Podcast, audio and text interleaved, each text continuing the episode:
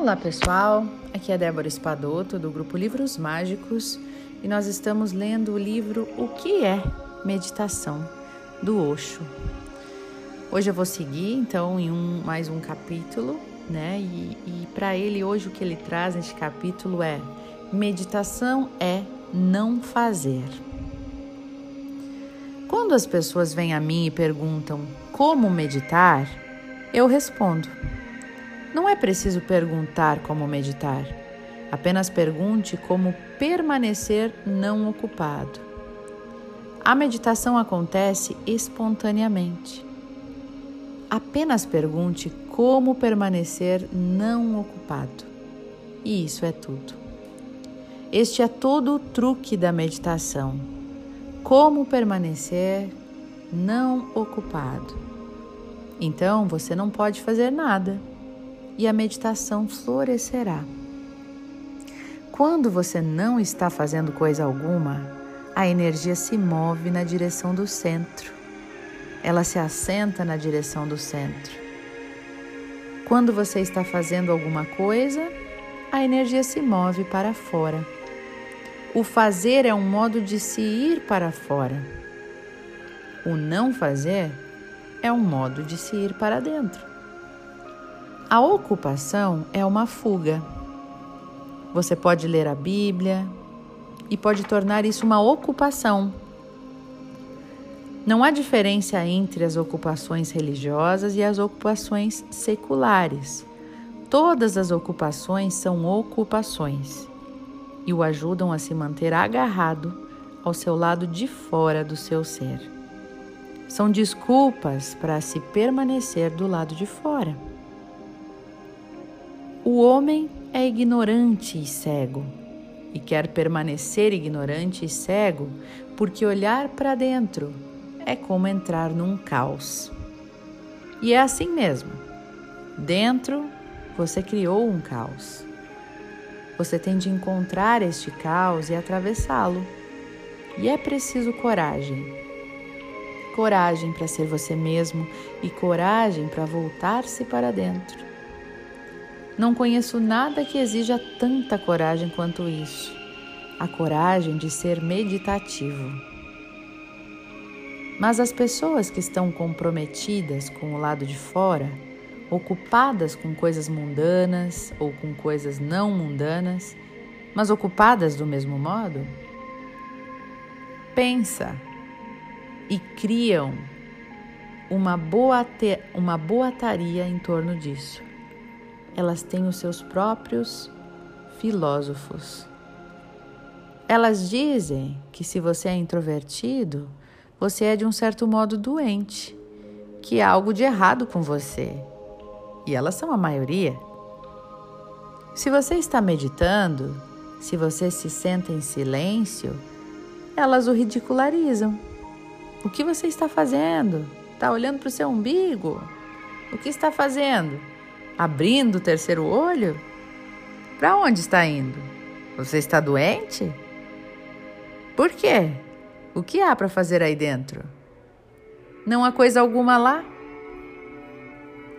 Para a maioria das pessoas não existe nada dentro, existe apenas o lado de fora. E a verdade é justamente o oposto. Somente o interior é real.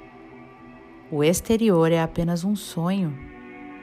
Mas elas chamam os introvertidos de mórbidos. Chamam os meditadores de mórbidos. No Ocidente, as pessoas acham que o Oriente é um pouco mórbido. Qual é o sentido de se ficar sentado sozinho olhando para dentro? O que você vai conseguir lá? Não há coisa alguma lá. David Hume um dos grandes filósofos ingleses, tentou certa vez, porque ele estava estudando os Upanishads.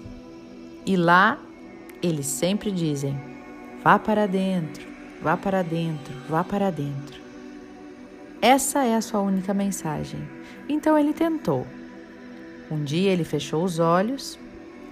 Um homem totalmente leigo, muito lógico, empírico, mas de algum modo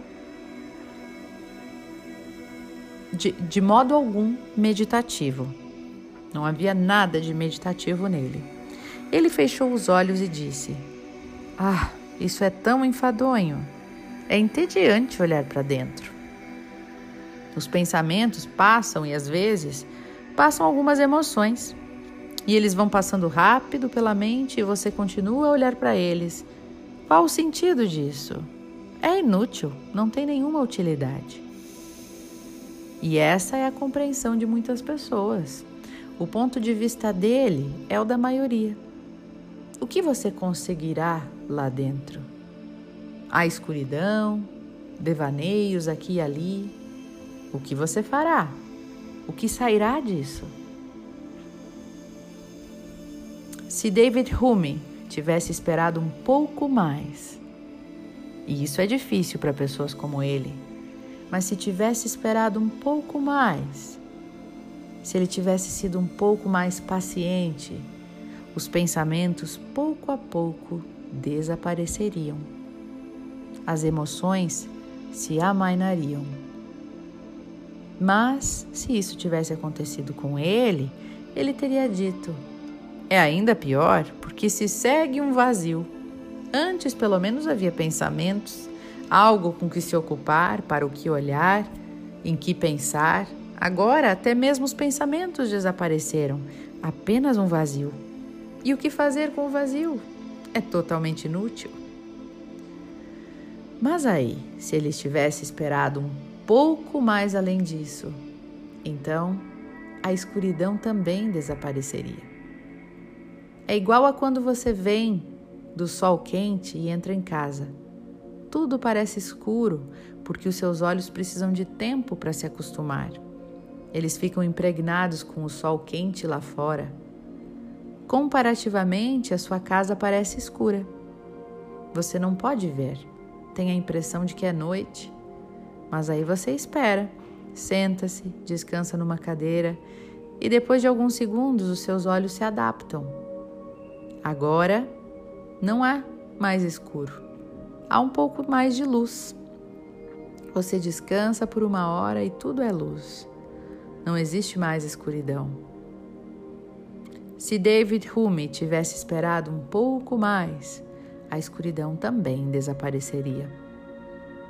Como você vive do lado de fora, sob o sol quente durante muitas vidas, os seus olhos se tornam impregnados perderam a flexibilidade. Precisam sintonizar-se. Quando você vem para dentro de casa, leva um tempo, um pouco de tempo, uma certa paciência. Não tenha pressa. As pressas ninguém pode conhecer a si mesmo. Essa é uma longa e profunda espera. É preciso uma paciência infinita.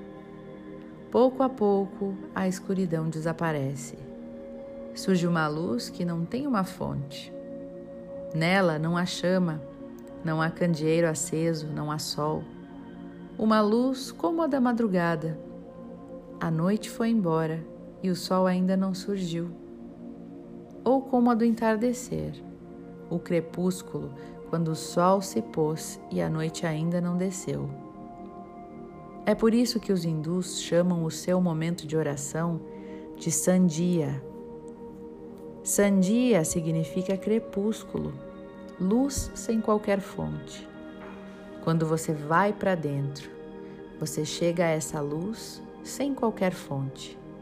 E nessa luz, pela primeira vez, você começa a compreender a si mesmo. Quem é você? Por que você é essa luz? Você é esse crepúsculo, esse sandia, essa pura claridade, essa percepção em que o observador e o observado desaparecem e apenas a luz permanece.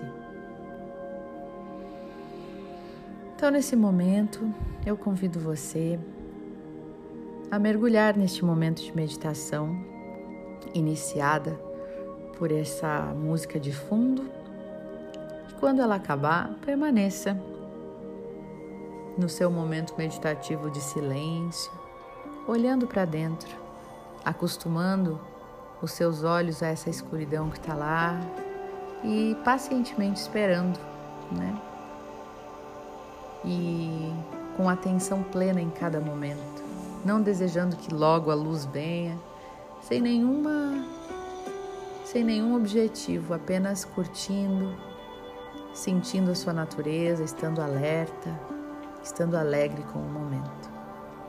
Então vamos lá. Feche seus olhos, sente-se confortavelmente, respire e deixe o silêncio te guiar.